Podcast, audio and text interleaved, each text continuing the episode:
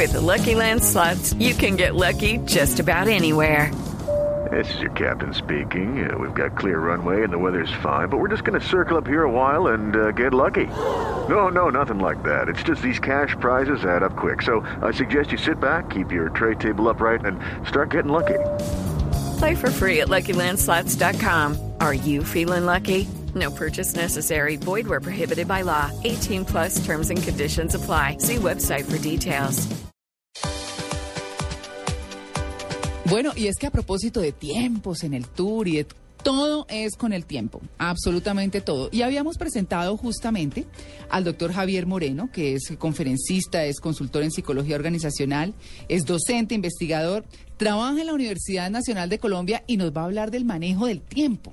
Es que es muy complicado lo que estaba contando Paniagua o lo que estaba contando W. Cuando uno menos se da cuenta, ya es mediodía. Sí, claro. ¿Y qué hice? No, no he hecho nada. Y ya toca salir a almorzar. Y ya toca salir a Y almorzar. entonces ahí se demora Y, un y si ratito. se levanta tarde, peor. Imagínese. Bueno, muy complicado. Doctor Moreno, buenos días. Buenos días, María Clara. Nuevamente lo saludamos. Bueno, ¿qué hacemos o cuál es la ventaja de manejar bien el tiempo? Pues eh, realmente se tiene dos, dos elementos fundamentales. El hecho de tener eh, una productividad a nivel de lo que es trabajo o estudio. Y además, si yo logro manejar de manera adecuada el tiempo, voy a poder cumplir mis metas, mis objetivos y mis sueños. Claro, hay una, un tema que se ha discutido mucho y es el manejo o el acceso a las redes sociales por parte de los trabajadores en sus sitios de labor.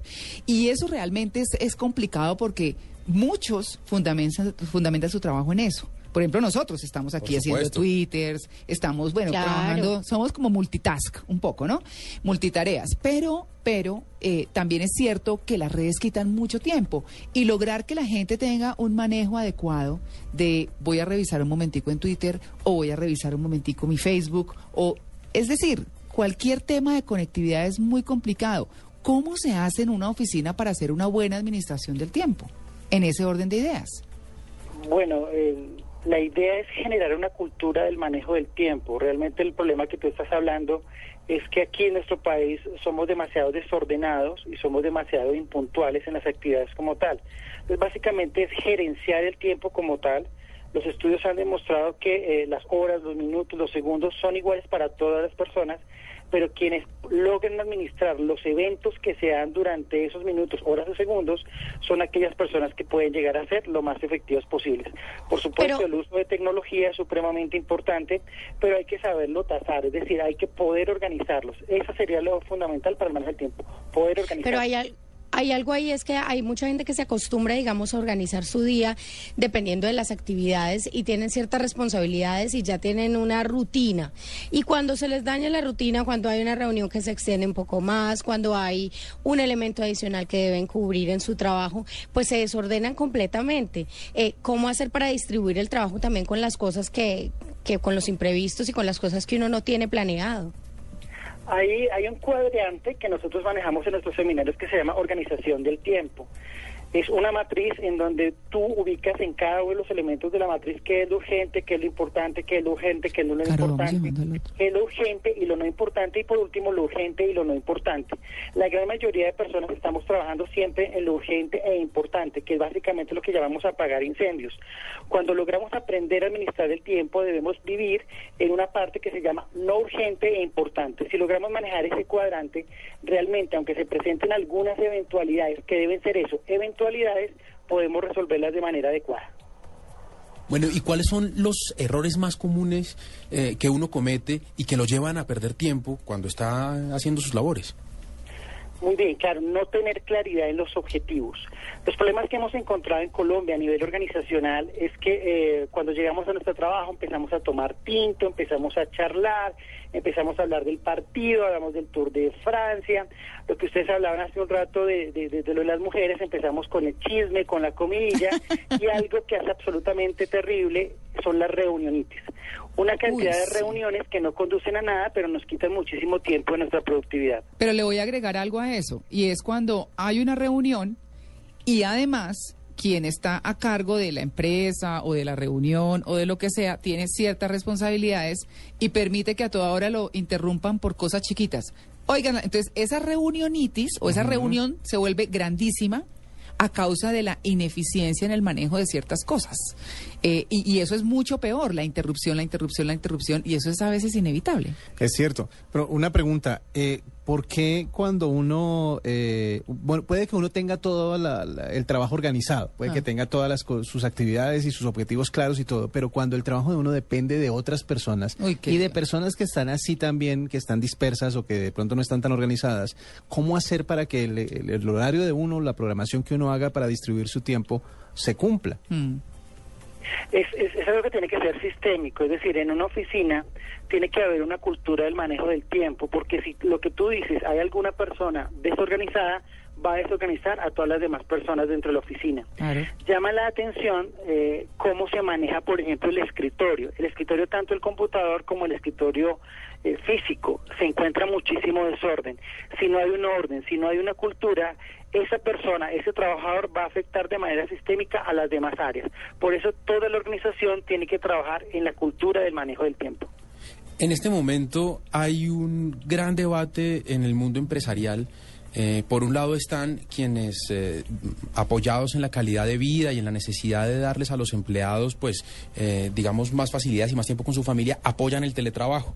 Y hay quienes dicen que no, que esto no conviene porque cuando usted está en su casa tiene más elementos distractores, eh, más, eh, más motivos y más facilidades para perder el tiempo. Por otro lado, los defensores del, teletrabajo dicen, es que además usted en su oficina lo interrumpen cada rato, está el su jefe, está la llamada, cuando usted está en su casa, en cambio, usted decide cuándo para. En cambio, cuando usted está en la oficina, lo paran a las malas, lo interrumpen a las malas. es y eso es más difícil. difícil de, de reanudar esa concentración Sí. después de que a usted lo paran a las malas. ¿Usted cómo ve el tema del teletrabajo? ¿Lo, lo puede ayudar a uno a optimizar el tiempo o es contraproducente?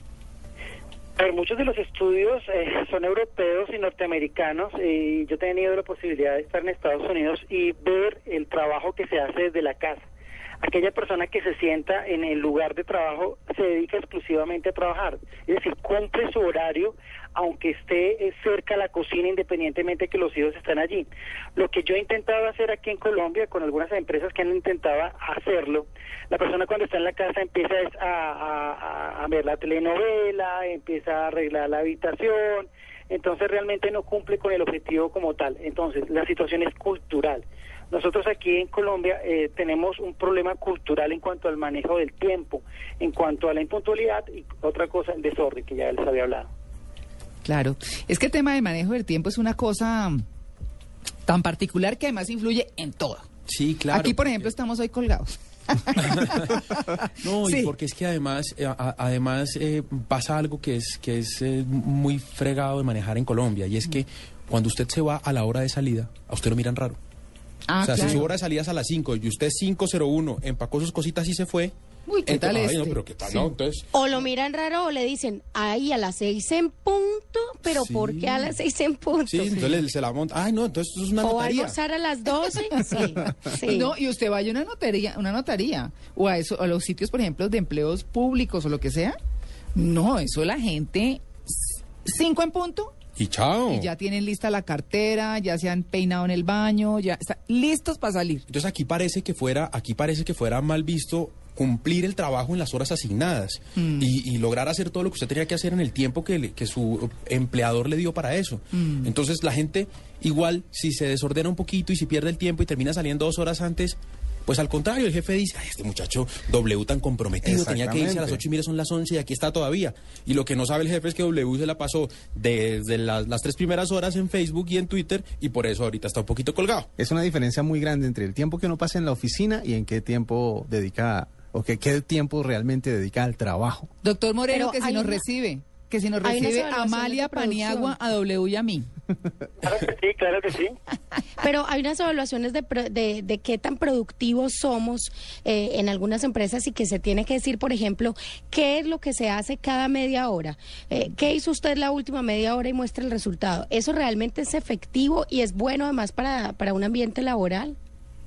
Eh, Sí, realmente para una empresa eh, nos están pagando es para trabajar. Entonces existen unas herramientas que se llaman bitácoras para medir qué es lo que estamos haciendo en cada segundo del trabajo como tal. Por supuesto a los trabajadores no nos gusta ese tipo de cosas de que nos estén midiendo, pero de una manera muy efectiva podemos determinar y comprobamos eh, de manera eh, fiable que perdemos muchísimo tiempo por, por tantas interrupciones o por tantas situaciones personales.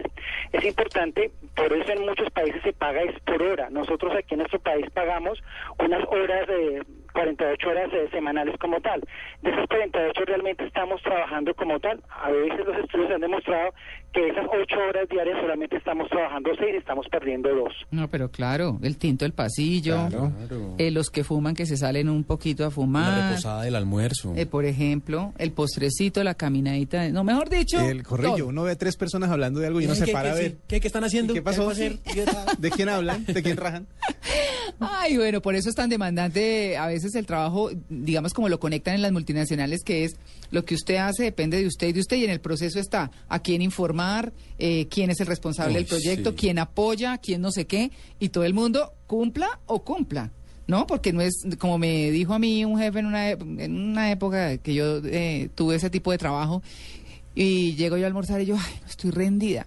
Y dice, porque es que tengo mucho trabajo. Y dijo, acuérdese que no es tanto lo que trabaje, sino los resultados que produzca. Y yo, sí, señor. yes, sir. bueno, muy bien. Pues muchas gracias, doctor Moreno, por eh, darnos estos tips y por hablar un poquito de esto de manejo del tiempo, que es una cosa complicada. Que tenga un feliz día. Gracias, María Clara. Que tengan un feliz día de, de la nación, de la patria. Claro que sí.